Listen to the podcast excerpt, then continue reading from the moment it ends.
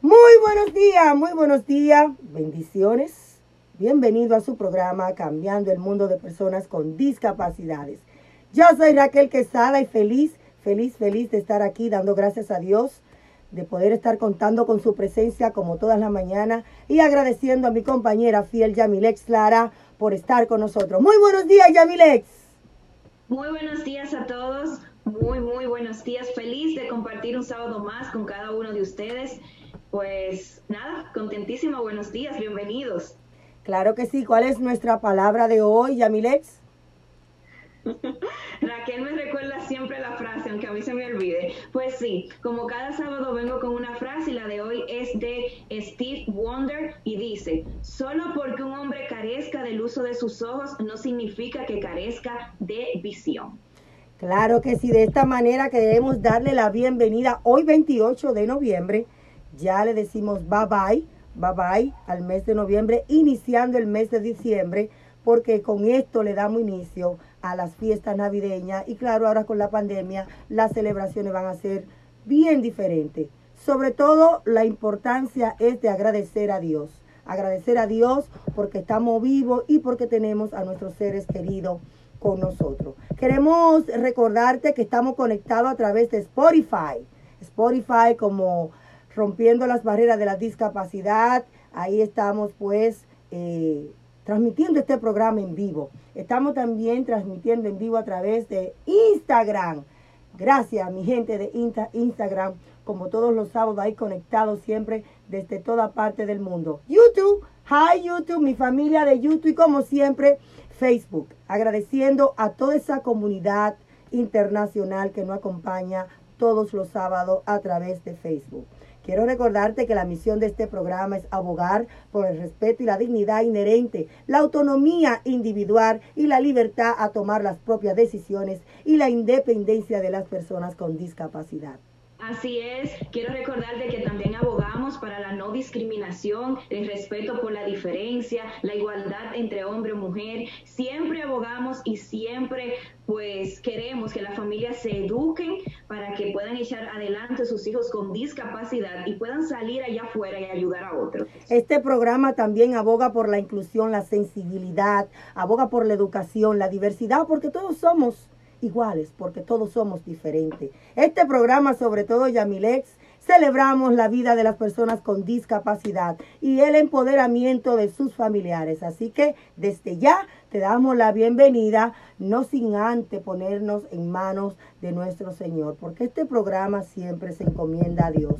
Y sobre todo esa palabra de aliento que es necesaria para empezar la semana para, esos, para esas familias que tienen, eh, que tienen ese trabajo, ese, e, ese trabajo especial y que necesitan esa palabra de aliento de parte de Dios a través de la pastora Rosilia Barranco. Adelante, pastora, muy buenos días. Claro que sí, muy, buenos días. Feliz de poder compartir con ustedes sobre todo la palabra de Dios. Quiero ah, mencionarte una historia que muchos conocen en la, en la Biblia y es sobre un muchacho que tenía cinco peces y dos panes en sus manos. Entonces Jesús pudo alimentar una multitud de cinco mil porque ese muchacho estaba dispuesto a entregar lo que tenía en sus manos y entonces Jesús lo multiplicó. Quiero hacerte una pregunta. ¿Qué tienes tú en tus manos? Todos tenemos algo en nuestras manos, pero ese algo que tienes es mucho más valioso si puedes darlo primero a Dios.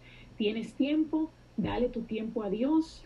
Tienes ideas, Dale tus ideas a Dios, tienes planes, ponlos en las manos de Dios, entrégale a Dios lo primero y verás cómo esto se multiplica. Se acerca un nuevo año y debes de ir poniendo tus prioridades en, en cada cosa en su lugar. Acuérdate que Dios siempre está en su lugar, los que nos alejamos somos nosotros. Acércate a Dios y dale a Él lo primero de ti, entonces Él lo multiplicará. Sé lo mejor de ti en las manos de Dios y deja que Él multiplique lo que tienes. Dios bendice y multiplica. Así es que no esperes más y confía en que Él hará mucho más de lo que te imaginas contigo.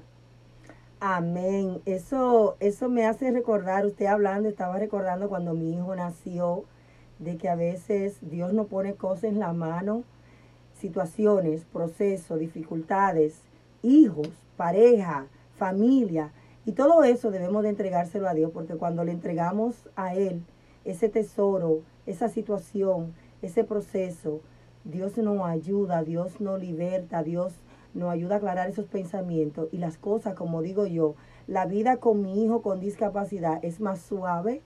No es que no tengo proceso, pastora, porque a veces creemos que, ah, no, yo estoy con Dios, se lo entregué a Dios y ya yo me voy a echar para atrás y me voy a solear. No, tenemos proceso, tenemos dificultades, pero siempre con Dios hay una solución, siempre con Dios las cosas son más suaves. Claro, Dios nunca va a hacer tu parte, hay una parte que te va a tocar a ti, pero por supuesto que sabiendo que Dios es el inicio y el creador de todo, entonces por supuesto que Dios sabe lo que es mejor para mí. Y Dios no se queda con nada, Dios te lo multiplica y te lo regresa. Así es, y de esa manera, pastora, queremos que hagamos una oración. en esta semana tuve eh, varios, varias personas muy cercanas a mí, un colaborador de aquí del programa y una compañera eh, de aquí también de la ciudad, perdieron sus hijos. Ese, ese, ese tesoro tan apreciado que, que Dios nos da y de repente por su voluntad se nos van. Vamos a orar por esa familia que han perdido seres queridos, en especial aquellos que han perdido sus hijos. Vamos a orar por ellos para que el Señor les siga dando fortaleza. Amén. Señor, venimos delante de ti poniendo en tus manos a estas personas que han perdido algo tan preciado que es eh, lo, lo que es tener un hijo, Señor. Tú sabes Padre Celestial, cómo están sus corazones, cómo están sus mentes, sus vidas. Te pido que tú puedas tocar esos corazones y traer la paz que ellos necesitan, que tú puedas traer la serenidad, la tranquilidad para lidiar con estas situaciones y que de estos de esta situación ellos puedan salir más fuertes para empoderar a otros. Señor, sé tú el que les des el sueño y la paz para sobrepasar todo el entendimiento de lo que pueda venir a perturbar su mente. En el nombre de Jesús te damos gracias, Señor, por lo que harás en ellos. Amén. Amén, pastora. ¿Dónde la encontramos? ¿Dónde podemos encontrar la iglesia y cuáles son los horarios de los cultos? La iglesia está en el 360 de la Merrimack Street en Lawrence y los eh, tenemos tres cultos los domingos por causa obviamente del virus para poder estar eh, más esparcidos. Los domingos a las 9 de la mañana es el primero, el segundo a las 10.45 y el próximo a las 12.30. Y también estamos en Facebook Live a las 11 de la mañana. Así que no hay excusa para recibir esa palabra de parte de Dios. Bendiciones, pastora. Que pase un feliz resto del día. Bendiciones. Yamilex, ¿a quién tenemos ya en línea, Yamilex? ¿Eh? Y, y a quién, gracias a Dios, y a quién, gracias a ello, llega este programa. A eso iba.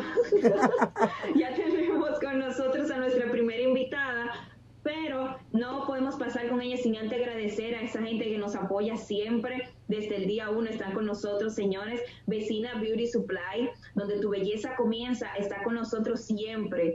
Eh, desde el inicio de este programa apoyándonos en sus diferentes localidades. Lynn, Roseberry, Jamaica Plain y en la ciudad de Lawrence con dos tiendas y con su oficina central en el 1 de la Marston Street en Lawrence, Massachusetts con el teléfono 978-557-0090. Y ustedes saben si quieren buscar productos de belleza para su cabello, para mantenerse siempre hermosa, nada más tienen que pasar por vecina Beauty Supply en sus diferentes localidades. Claro que sí, este programa le llega también gracias a WeCare 365. No solo servimos una población diversa, que incluye múltiples culturas e idiomas, sino que nuestro personal también es multilingüe. Así que gracias a WeCare 365 es una compañía que da atenciones a personas con discapacidades. Están en los teléfonos 508-628-0111 y también en el 528 de la Prison Street aquí en uh, Framingham. Así que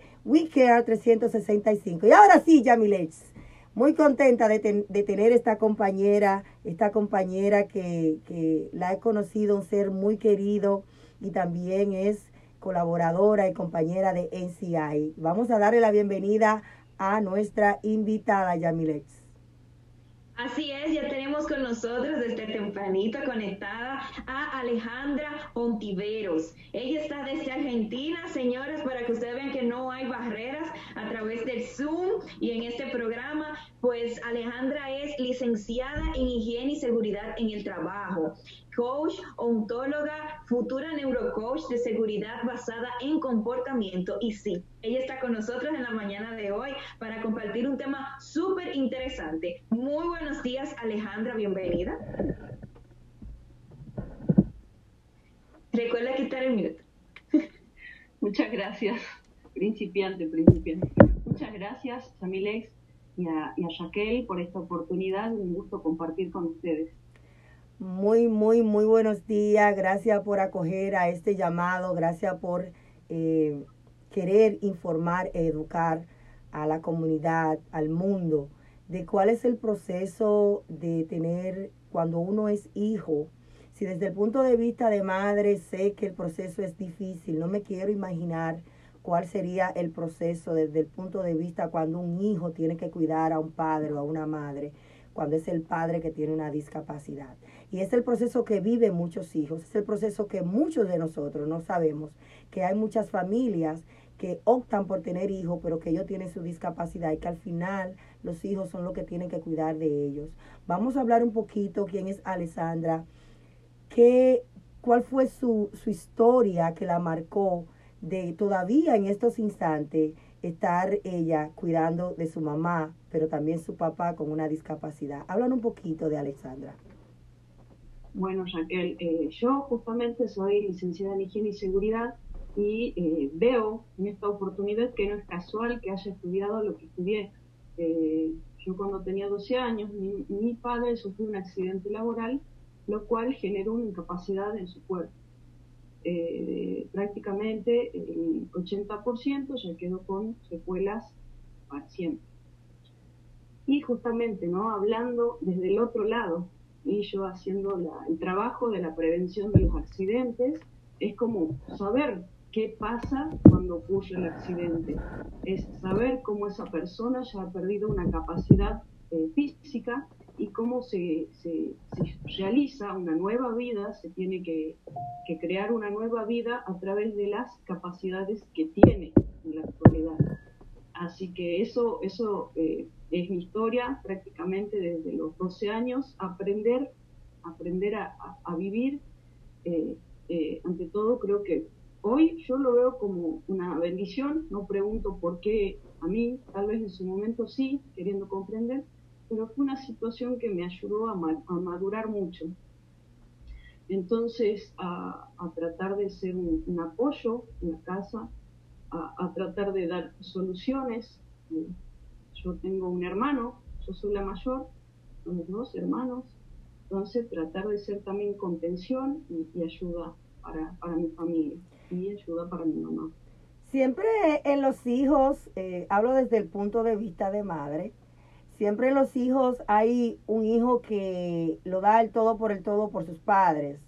Eh, hay hermanos que dan el todo por el todo por, su, por sus hermanos. Pero hay otros que esperan cumplir la mayoría de edad para salir de la casa. Y aprendí que eso es normal también. Eh, antes juzgaba mucho las personas que eran así, porque no comprendemos sus sentimientos, no comprendemos desde qué punto de vista ellos están pensando, eh, eh, están mirando la discapacidad. Hay otros que su carrera y su profesionalismo la involucran eh, en eso, en que voy a estudiar medicina o voy a estudiar eh, seguridad eh, en el, ambiente de trabajo o voy a ser enfermera para cuidar o, terapeuta para cuidar personas con discapacidad, seguir involucrándome porque el tener un hermano o, o, el tener un padre me ha marcado que quiero seguir esto, mientras que hay otros que dicen nada que ver con eso. ¿Qué, ¿Cuál es el caso tuyo? Eh, hablaste que estudiaste esto, pero queremos saber qué tan involucrado, involucrada ha estado tú en la vida de tu padre y qué tan involucrado ha estado tu hermano. Hablar un poquito de eso. Bueno, cuando nos pasó prácticamente éramos niños, el tema de su accidente, así que lo que generó fue en mí eh, una responsabilidad mayor para apoyar, para hacer ayuda, y en él también, eh, una persona ya con discapacidad no te va a ofrecer las mismas posibilidades. Una de las cosas que cuando comento esta situación, eh, siempre lo, repito, digamos, lo comparto. luego de esa, de esa situación, mi, papá ya tampoco no podía, por su limitación física, jugar al fútbol. Y por eso digo, bueno, mi hermano no, no aprendió a jugar bien al, fútbol por esa situación.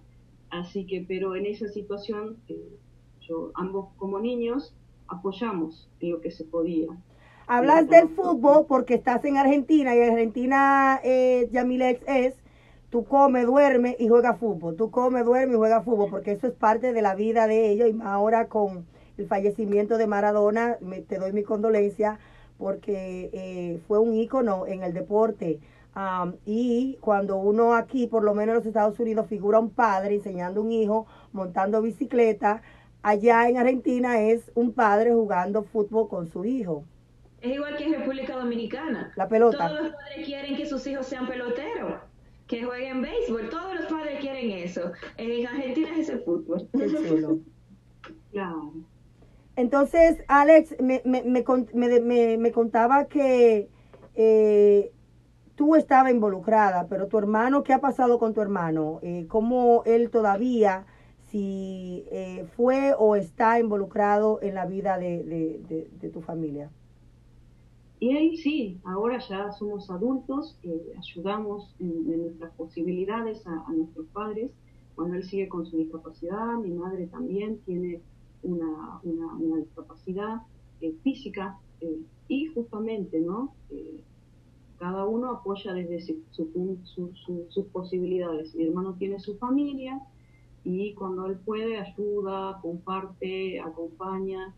Y eso también por ahí como, como hija lo estoy aprendiendo, una de las cosas principales que dijiste al, inicio, el tema de que muchas veces cuando uno observa o percibe que el otro no, tal vez no está ayudando lo suficiente, eh, esto, esto me pasaba a mí, justamente lo comparto, es algo importante, íntimo mío, que pude tener un diálogo con él para tratar de, de pedirle ayuda, de saber también él hasta dónde podía y para poder entre los dos ayudar a, en esta situación a, nuestros padres.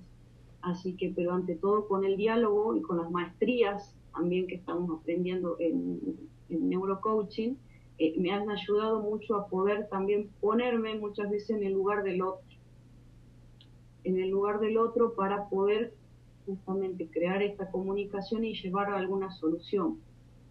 Y es lo que hago también desde mi trabajo, porque eh, la prevención de accidentes laborales, el mensaje que llevo a, mi trabajo es que la seguridad no es solamente laboral, sino es, es íntegra, es una decisión, porque uno se accidenta en el trabajo y se ve afectado también el rol de padre, de hermano, de amigo, de hijo. Entonces es, eh, hoy digo, gracias a Dios, esa visión que pude ir incorporando con el tiempo por, ese, por esa situación que me pasó en la vida. Así que voy un poco más allá de seguridad laboral. ¿Por qué? Porque es seguridad personal. Entonces, para uno y para todos también.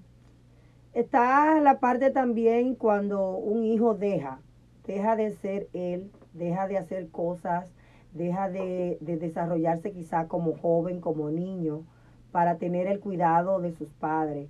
¿Qué, Alex, si puede mencionarlo, cuáles fueron los sacrificios que quizá todavía aún estás haciendo? Hay personas que aún siendo adultos o, eh, eh, alargan el quizá involucrarse con alguien o, rehacer su vida por no dejar ese ser querido eh, al descuido.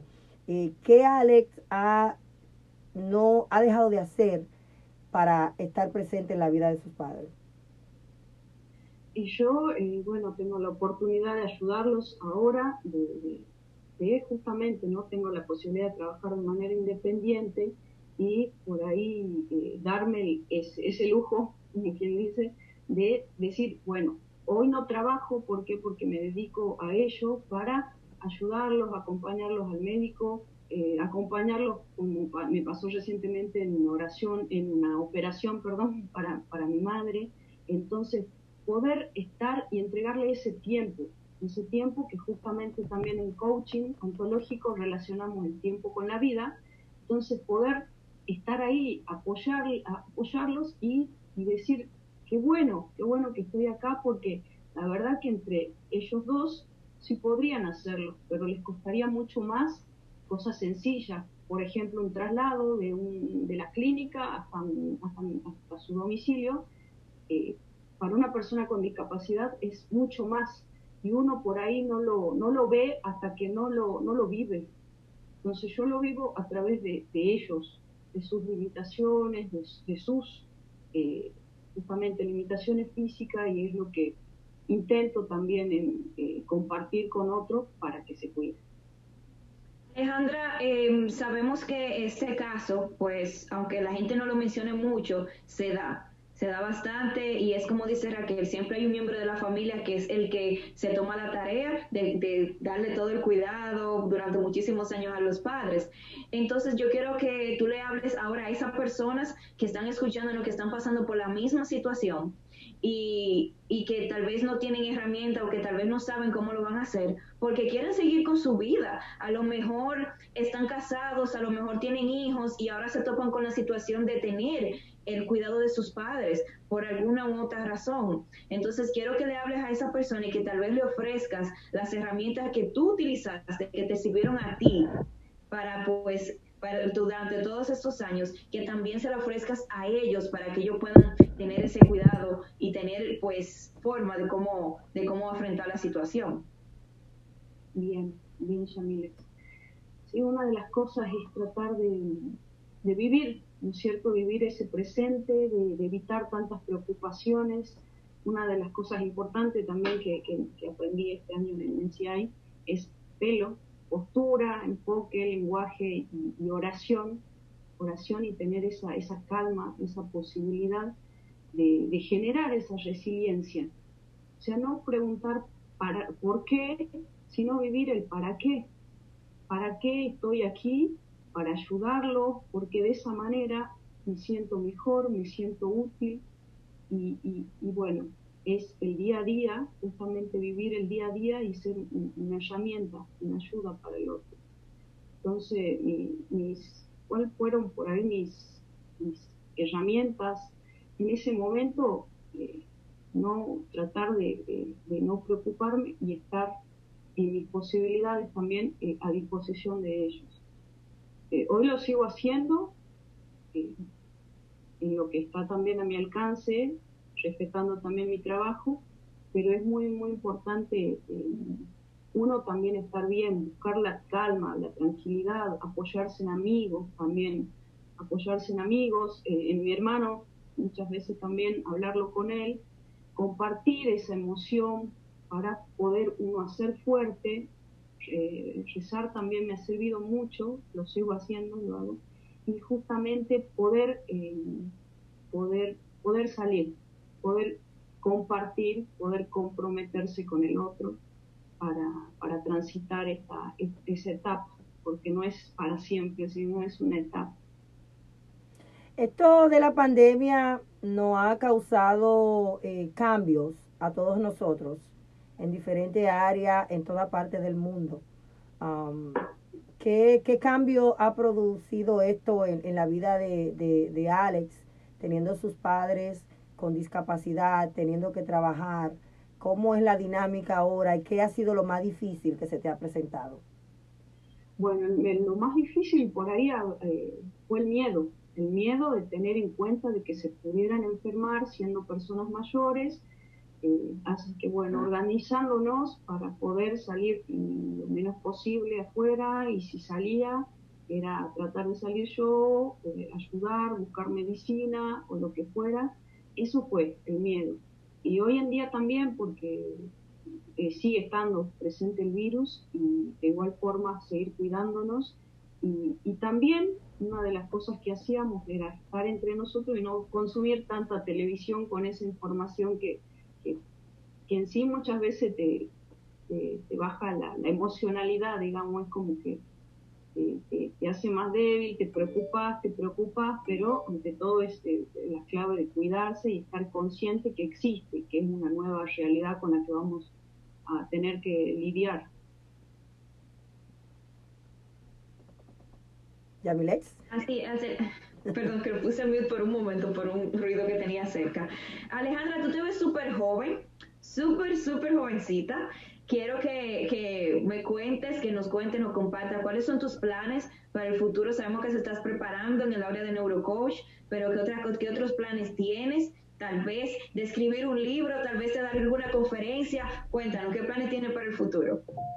Sí, la verdad que yo me estoy preparando y, me gusta, me gusta mucho mi, trabajo y quiero eso, compartir mi experiencia y eh, llevar, ¿no es cierto?, la seguridad, no tan, sacarla de esa seguridad laboral para que, justamente sea seguridad laboral, personal, eh, familiar, crear nueva forma de visión, porque una de las cosas que, digo, que, bueno, esta, esta situación real me hizo ver al, accidente de otra forma, a la persona con, con, incapacidad por mi propio padre de otra forma, convivir con eso.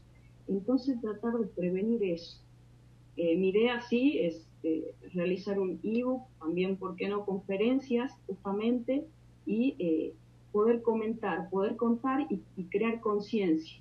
Crear conciencia ya que la seguridad la hacemos todos, es una frase muy, muy conocida en seguridad laboral, pero es importante saber el para qué hacemos esa seguridad, qué, cuáles son los beneficios eh, para cuidarnos bien, y no tan solo en el trabajo, sino en, en, todo, en todos los lugares.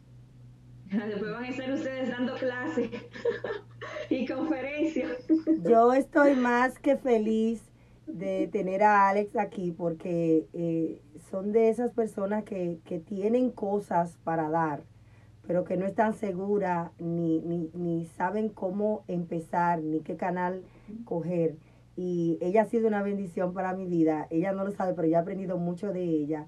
Y también eh, ella ha decidido lanzarse y decir, Raquel, eh, vamos a lanzarnos, tengo que hacerlo, tengo que botar el miedo, tengo que hablar, tengo que, porque ella es bien calladita, ella es bien calladita, pero me tiene sorprendida porque tiene tanto para dar, tiene tantas, tantas informaciones que ya yo estoy, tú estás hablando, Ale, yo estoy maquinando qué es lo que vamos a hacer para el próximo programa. Y esas son de las cosas. Raquel, ya te involucra en todo. No, y ella está involucrada. yo, yo gustosa, yo gustosa. Ya ella está involucrada. Sí, y ahí está involucrada porque son de los pasos que a veces las personas necesitan a alguien que lo empuje. Tú ves cuando tú te quieres lanzar a algo, pero tú dices, ay, pero que no sé, que quizá déjame esperar a mañana. Y mañana dice, déjame empezar mañana. Y vuelve y hace lo mismo. Tú necesitas una persona que te empuje y diga, es hoy, es hoy que tiene que hacerlo. Entonces, yo estoy aquí para empujar a Alex y de verdad que estoy muy contenta por ella porque yo sé que ella tiene mucho que dar. Y esa parte de la seguridad, eh, eh, a nivel empresarial es muy importante porque la mayoría, eh, Yamilex, si tú no lo sabías, de los accidentes y de la discapacidad son creadas por eh, a nivel, ya cuando tú estás en tu la empresa o, a nivel empresarial. Y esos temas debemos de hablarlo, de cómo cuidarnos, cuáles son los pasos a dar después que tú tienes una, una está involucrado ya en una discapacidad, que, cómo prevenir. ella habló ahí de que no solamente esto afecta a la persona en sí, que tiene que, que es afectada en accidentes, sino a su mamá, a su hermano, a sus hijos, a su esposa. Y recientemente alguien me llamó y me dijo que su esposo se había caído de un tercer piso trabajando y solamente ahora mismo está como un vegetal, no puede, no puede mover nada de su cuerpo. Entonces es muy importante cuidarnos y de verdad que sí que Alex, ese tema es muy necesario en el mundo. Así es, te agradezco Raquel porque sí, me diste ese empujón y yo tenía ese miedo y, hoy quiero romperlo, lo declaro también, porque eh, me estoy capacitando tanto y me siento egoísta de no compartir lo que estoy aprendiendo. Entonces digo, eh, lo, que lo que aprendo, lo que viví y lo que vivo, entonces es hora de, de ponerlo, ponerlo ahí como una herramienta para que ayude a tomar conciencia al trabajador y ante todo, ¿no? Enfoco mucho en el trabajador por mi profesión, eh, por el tema de que no es tan solo trabajador, es persona, trabajador es un sol, también es padre, también es amigo, hijo, hermano, y cuando puso un accidente que te deja una incapacidad, todos esos roles, todas esas, esas facetas del ser humano se ven todas eh, justamente impactadas, todas van a cambiar, no tan solo el trabajador. Así que desde ahí, para, para ayudar a tomar conciencia. Aquí en Instagram te están mandando muchísimos saludos desde Venezuela, eh, te están diciendo que sí, que es hora de emprenderte, de verdad que sí, que te animamos a seguir adelante porque eh, tenemos que dar de lo, de lo poco que sabemos, compartirlo, ah, porque quizás tú informando puede prevenir a que alguien más tenga un accidente a nivel empresarial. me gustaría que, que tú uh, dieras ya un mensaje a esas personas que, porque tú estás hablando de tu proceso, tú estás impartiendo esta información, pero tú misma está viviendo el proceso de tener padres que han sido afectados eh, en sus empresas con accidente y por tal tiene su discapacidad. Eh, eh, tú más que nadie mencionaste al principio, yo tengo mi proceso, es, es hora de compartir mi conocimiento y también mi proceso. Y qué bonito, qué bonito que, que ha entendido hoy que todo esto era necesario para estar donde está Alexandra hoy que era necesario vivir esos procesos, quizás esos días difíciles, esos momentos de amargura, esas lágrimas que sé que ha llorado muchísimo, esos momentos de soledad, porque a veces ha tenido que decidir entre amigos y cuidar a mis padres. Todo ese proceso el Señor te ha hecho hoy más fuerte, tú no lo sabes, pero está aprendiendo y a, y a conocerte a ti misma de que sí, que todo esto que tiene dentro es tan fuerte y es más grande que tú que, eh, que tú cuando explote eh, va a haber muchísima Alex para, para rato. Entonces que de verdad agradezco tu vida, agradezco tu tiempo y, y, todo eso que tiene tan lindo. Quiero que al final te dirija a, esa, a ese hijo que está hoy quizás cabibajo, que, quizás está, no tiene fuerza para levantarse a cuidar a sus padres.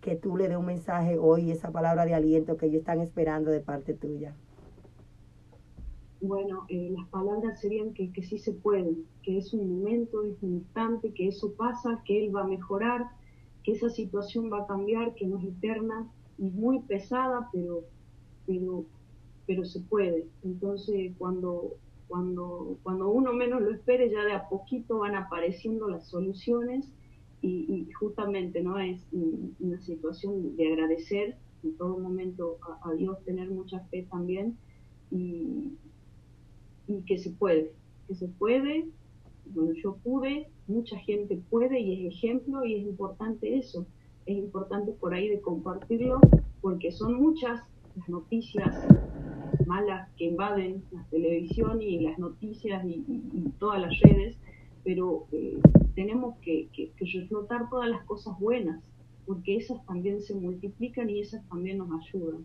Entonces mi mensaje es que hay que tener mucha, mucha paciencia y, mucha fortaleza. La fortaleza la vamos creando y, vivir el día a día, el vivir el día a día con mucha fe y, dar ese amor que tenemos.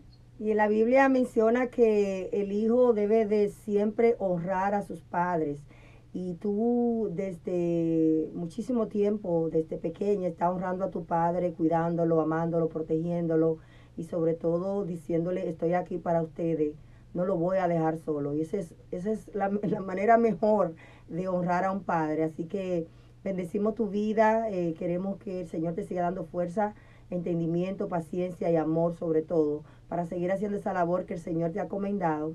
Y cómo podemos seguirte en las redes sociales, Alex.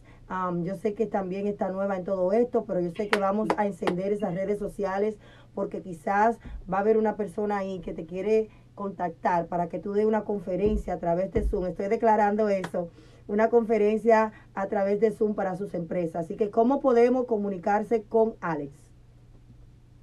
Bueno, eh, yo te voy a pasar mi contacto a tu, Instagram. Si puede darnos tu Facebook o tu Instagram para que lo escuchen, luego lo pondré, o si tiene algún email, eh, correo electrónico, que se puedan conectar contigo. Te voy a dar ahí todos los datos y yo quedo a disposición.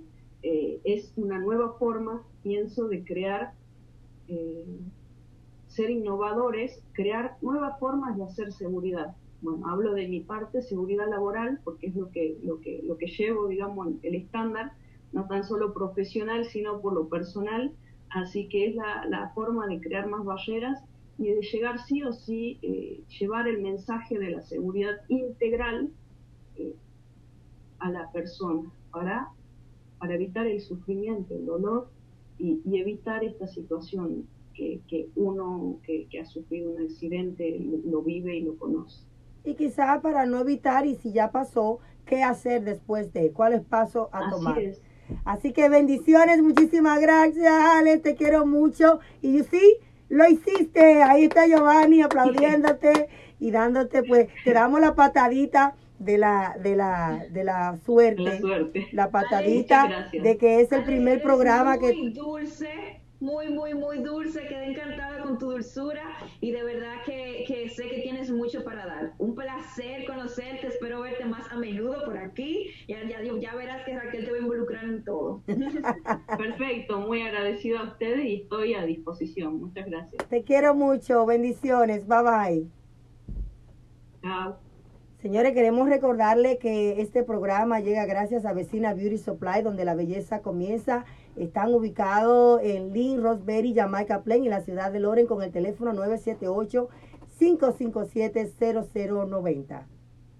Así es, también recordarte que este programa llega gracias a WeCare, Other Foster Care, uh, WeCare 365, que no solo sirven a una población diversa que incluye múltiples culturas e idiomas, sino que también su personal está, es totalmente bilingüe. Así que pueden ir y lo van a atender en cualquier idioma que usted hable con todas las facilidades. Ellos están ubicados en Framingham, en el 63 de la Fountain Street, Suite 301 AB con el teléfono 508-628-0111 y en Brockton. Están en Brockton en el 528 de la Pleasant Street con el teléfono 508-584-2131. Pueden ahí comunicarse con Arelis Gómez en WeCare 365. Claro que sí. Miren lo que tengo en la mano, señores. Vayan rapidito a Amazon y también a Barcelona aquí en la en los Estados Unidos. Vayan a buscar sus libros tanto en inglés como en español, rompiendo las barreras de la discapacidad Breaking the Barriers of People of Disability y también The Hero Within Me, El héroe dentro de mí. Esos son libros educativos, eh, educando a las madres, empoderando a los padres, pero también a las personas con discapacidad y creando conciencia en los niños. Es escrito por una servidora y claro que sí, estamos educando al mundo a través de la lectura. ¿Qué mejor manera? Eh, vamos a hablar con Giovanni más adelante de educarnos a través de la, de la lectura y saber un poquito más de ese mundo que pasan los padres, que pasan los hermanos. Ahí hablamos de cómo los padres pueden eh, emprenderse desde el hogar cuando tienen un hijo con discapacidad. Aquí hablamos de cómo un padre, la vida de un padre es tan necesaria en la vida de un hijo con discapacidad. Así que vayan a Amazon, apoyen esta causa y vamos a educarnos y este es un regalo perfecto para Crisma. Así que en Amazon y aquí en los Estados Unidos están ubicados donde Yamilex lo podemos encontrar. En todos los establecimientos de vecina Beauty Supply están los libros disponibles. también en la librería Bars and Novers, en Amazon, como dice Raquel. Y obvio, si, quieren, si lo quieren firmado, con notas y todo, nomás tienen que comunicarse con Raquel, escríbanle por las diferentes redes sociales y ella personalmente le firma su libro y usted puede ir y recogerlo y tener su libro pues con usted. Pero cuéntanos, aparte del libro, no podemos pasar con nuestro próximo invitado. Porque el Media Tour, señores, está a la puerta de la esquina. Literalmente está ahí la fecha y yo quiero que Raquel nos cuente más detalles sobre este Media Tour. Atención a todo lo que nos escuchan desde República Dominicana. Claro que sí, Yamilex, estaremos partiendo con mucho cuidado, tomando muchas precauciones para la República Dominicana, hacer este Media Tour y este lanzamiento oficial de los libros. estaremos desde el 3 al 13 en la República Dominicana y em, con motivo a esto vamos a tomar unas vacaciones del programa. Así que Yamiles está contenta porque estaremos dos semanas libres en el programa. Desde hace ya tres años, vamos a cumplir tres años en el aire eh, no hemos tomado una vacación y creo que es necesaria porque el ser humano también necesita eso. Claro, yo estaré trabajando y Yamilex estará durmiendo, pero estaremos en la República Dominicana, esto pues agradeciendo a todas las personas que de una u otra forma han apoyado Yamilex a este Miria Tour y son eh, Comunícate, RD, Staple, Olimpiadas Especiales, Vecina Beauty Supply, CNY Production, la Fundación Cambiando el Mundo de Personas con Discapacidades, uh, We Care, Home Care, Eido, um, Tenares Tire Service, Brother Jullería, Pollo Centro y Moreno Auto Coalition. Así que muchísimas gracias. Y los libros ya están en audio. Los libros también están ya disponibles en DVD y en CD para aquellas personas que quieran tener a sus hijos entretenidos a lo que están manejando. Yo le pongo el audio, le pongo el DVD y ellos se entretienen ahí escuchando el cuento. Y también hice este proyecto para los niños no videntes que también tienen derecho a una lectura audiolibro. Así que, así que no hay excusa, están en libros, están en audio, vayan a Amazon, estamos educando a través de la lectura, pero también incorporando la inclusión a estos niños que tienen la, discapacidad auditiva y también necesitan educarse a través de ello. Yamilex, ya sí. Yo quiero aclarar que tenemos tres años que no tomamos vacaciones, señora. Raquel se iba de viaje y me dejaba solita. A trabajar. justo. A trabajar, Yamilex, a trabajar, a trabajar. Y ya tenemos en línea ahí esperando desde tempranito, dándole apoyo a su compañera Alex también, que es muy importante cuando eh, nosotros nos damos apoyo eh, sin esperar nada a cambio, cuando decimos presente en la vida de otro ser querido. Muy lindo tener un compañero siempre detrás de nosotros, diciéndonos estoy aquí, eh, tú lo puedes hacer. tenemos con nosotros a Giovanni Herrera, quien es licenciado en comunicación social, no, licenciado en ciencias sociales y también es educador universitario. Y hoy nos va a hablar de la importancia de la educación con amor y la inclusión. Muy buenos días, bendiciones, bienvenido a su programa, Giovanni Herrera Muñoz. Raquel, buenos días, muchas gracias por la invitación. Qué alegría también saludar a Alejandra, maravilloso, maravillosa tu presentación. Y a Yamilex, eh, qué bueno conocerte y bueno, de nuevo gracias por la invitación. Claro que sí. Eh, Giovanni también es investigador y docente universitario. ¿Me puede empezar hablando un poquito quién es Giovanni, eh, su trayectoria y, cuál es la importancia de, hacer una investigación en, la, en, los docentes universitarios? ¿Y qué es eso?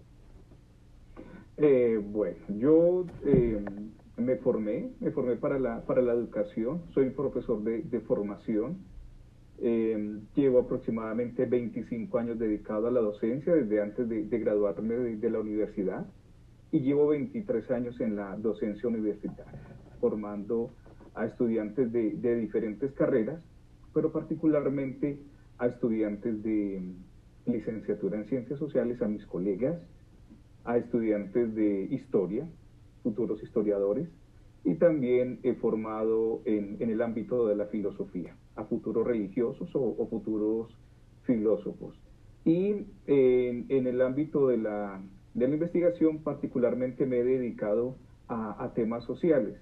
Y, mi vida universitaria la he acompañado junto con la docencia, que es parte de lo, de lo que nos, nos convoca y nos pone aquí en, en, en conexión.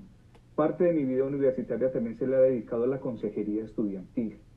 Y la consejería estudiantil realmente requiere unos, fuera de los criterios de formación, que en eso es muy cautelosa la, la, universidad, universidad es, es, supremamente cauta, prudente y actual en, en la formación de, de, sus docentes consejeros para poder realizar el, el, acompañamiento más asertivo posible con los estudiantes. Pero en, en adición a ello, termina siendo un, un ejercicio tremendamente gratificante donde no necesariamente la formación, que es muy importante, sino también la pasión te tributa mucho al estudiante en el acompañamiento a su vida universitaria. Es decir, el chico que llega a la universidad, si bien su, su intención es, formarse profesionalmente en lo que elige para, para su vida mm, futura, eh, tiene un, un, chance, tiene un campo, tiene una posibilidad de acompañamiento durante su vida universitaria y uno de esos ámbitos se logra a través de la, de la consejería. ¿Qué está pasando con los eh, adolescentes que están llegando a la universidad inseguro, no confiado, no eh, elegí esta carrera porque me mandaron o porque le dijeron por mí y al final pasan una trayectoria larga en, en, las indecisiones. ¿Qué está pasando con estos docentes? Eh, mira, eh, Raquel, hay varios, hay varios fenómenos que siguen siendo, que siguen siendo propios del, del mundo educativo y de los diferentes ámbitos de desempeño del ser humano. Y, y, la educación, y particularmente la educación universitaria, no es ajena a, las, a los cambios de los tiempos. Si bien la universidad es transformadora de los tiempos, a su vez los tiempos transforman las dinámicas de la universidad. Dentro de los fenómenos que tenemos ahora muy particulares es que cada vez nos están llegando los chicos más jóvenes a las universidades. Es decir, ya tenemos chicos de 15 años, adolescentes en, en el mundo universitario. Es decir, que, que, el mundo profesional ya tiene, tiene chicos de 19 y 20 años con un título profesional y de 22, 23 años con un título de, maestría y hasta con 28 años con un título de doctorado, cuando son, cuando son académicamente muy disciplinados y, muy psicorrígidos. Y podríamos decir eh, inmaduros. dime. Podríamos decir inmaduros. Inmaduros, inmaduros porque, porque pueden tener toda, toda la formación, toda la formación académica, pero hay algo que, que sigue siendo fundamental en, en, la vida de la formación, es que la formación también debe venir acompañada del mundo de la práctica. Esto debe tener una experiencia directa con el, con el mundo de la vida. Entonces, hay chicos que pueden tener muy buena formación académica, pero una enorme dificultad para leer, vivir, sentir y experimentar el mundo. Ahora bien, eh, nos encontramos con, la situación de que todavía, quien lo creyera, en pleno siglo XXI, hay chicos que eligen las carreras que los papás eligen para ellos. O todavía encontramos familias donde si la familia es de ingenieros, los hijos tienen que ser ingenieros. Si son del área de la salud, los hijos tienen que ser del área de la salud. Si son deportistas, los chicos tienen que formarse en el área del deporte y cómo se trabaja desde la psicología, particularmente desde la, uh, uh, la línea de, de, Freud, desde el psicoanálisis, a los chicos los castran en la elección de su vida profesional. Y cuando los chicos los castran, allí también tenemos chicos con problemas de, um, de, una, de una limitación. Allí hay una limitación así como cuando, cuando tenemos a un, a un chico con dificultad visual, con limitación auditiva, con limitación motriz, con limitación cognitiva, también los tenemos con limitación psicológica generada por los papás. Ahí, ahí hay que trabajar. Eh, ahí, ah, tenemos, ahí tenemos un tema muy serio para Ahí me gustaría entrar. ¿Cómo usted, eh, eh, impartiendo su docencia, se da cuenta de esta necesidad? Y cuál es la importancia de, de, de, caer encima de esta necesidad primero antes de enfocarnos en lo educacional. Bueno, yo no sé si en sus países ocurrirá como, como en Colombia, pero en Colombia, en el imaginario de los jóvenes, es, eh, se asume que cuando llegan a la vida universitaria son autónomos y son independientes. Es decir, que los papás durante los, durante los años de formación, como se llama en cada país, aquí se llama educación preescolar, mm, básica primaria, básica secundaria y media vocacional. Digamos que ese es el ciclo de formación de nuestros chicos antes de llegar a la vida universitaria. Entonces, hasta antes de la vida universitaria, en el, en, el, en el, imaginario familiar y en el imaginario social se asume que hasta allí los padres se involucran muy fuerte con la formación de los hijos y que cuando llegan a la universidad son libres y hay que dejarlos solos. Por eso es el problema tan fuerte que tenemos en, en, las universidades con el tema de las adicciones, del consumo de alcohol, del consumo de drogas, de sexo no consentido, una cantidad de temáticas. Y dentro, y dentro de ellas eh, tenemos este fenómeno de, de los chicos que, que mm, no tiene muchos, muchas veces los, los elementos de esa autonomía para vivir la, la vida universitaria. Entonces, en el, en el, mundo de la consejería, ¿qué tratamos, ¿qué tratamos de hacer? De generarle a los chicos, de generarle a los estudiantes universitarios un espacio donde ellos sientan que son autónomos, que son libres, pero que también requieren una compañía. Esa es una parte muy compleja de que ellos entiendan que el consejero no está allí para ser el segundo papá, para direccionarles la vida universitaria, para contarles, controlarles su mentalidad de adultos porque ya se sienten adultos, subsidiados por sus padres, pero que es necesario que ellos sientan que la vida universitaria también requiere de un acompañamiento para vivirla y para la toma de decisiones. Y allí empieza una invitación al diálogo. Aquí estoy. es decir, en mi estilo en estilo, a mí me asignan eh, cada periodo una serie de estudiantes, pero en mi estilo yo al estudiante jamás le exijo, jamás lo presiono, debe venir a mi escritorio, debe buscarme para que hablemos, yo simplemente hago la propaganda. Ahí estoy para cuando, cuando quiera hablar, de lo que quiera. Entonces el chico cuando sabe que puede hablar de lo que quiera, va llegando y por allí se empieza el trabajo y muchas veces de lo que habla no es realmente de la temática que quiere abordar. Y allí empieza un trabajo muy fuerte de acompañamiento para que el chico empiece a concienciarse. Yamilex. El tema de eh, Giovanni trae un tema bien interesante. Entonces, eh, me identifico mucho en el sentido de que yo por lo menos tuve la, nunca tuve restricción ni nada en específico para, para lo que yo iba a estudiar. Siempre tuve el apoyo de mis padres y todo lo demás y, y aunque tal vez ellos tenían en la mente de que yo estudiara otra cosa, pero igual me respetaron lo que yo quiero estudiar. Pero también está ese caso que usted menciona de que ahora mismo los, los jóvenes están entrando más temprana, con más temprana edad a la universidad y me, me pasa un caso bien particular aquí en mi casa, de que mi hermano entró súper más jovencito a la universidad que lo que yo entré. Él acaba de, él acaba de graduarse literalmente ahora en medio de toda esta pandemia y ya está en la universidad. Y hoy se levanta que quiere estudiar esto, pero en la universidad está estudiando otra cosa. Entonces está en ese vaivén de, de que realmente estoy estudiando lo que quiero, voy a dejar la universidad, voy a cambiar de carrera. Entonces todas esas inseguridades suceden y qué bueno contar con personas como usted que básicamente orientan y hacen sentir seguros a esos jovencitos o a esas personas nuevas que están entrando a la universidad. Ahora bien, cuál ha sido o cuáles han sido los casos más comunes o los problemas más comunes, aparte de la presión de los padres a la hora de estudiar cierta carrera, a, lo que usted se ha enfrentado. Porque ahora mismo hay muchísimos jóvenes que están ahí atentos, escuchando, ok, eh, déjame ver qué va a decir eh, Giovanni hoy para saber si yo voy a poder seguir o no voy a poder seguir en esto de la universidad. Mira, las, las universidades cada vez son mucho más juiciosas en el apoyo de la psicología y del trabajo social e incluso muchas universidades se toman el tiempo de hacer estudios de, ingreso. Es decir, el perfil que usted eligió para su profesión en efecto es afín, es afín a lo que usted aquí nos manifiesta. Lo que pasa es que eh, yo creo que en algunos momentos los chicos manifiestan información de lo que recibieron de sus padres.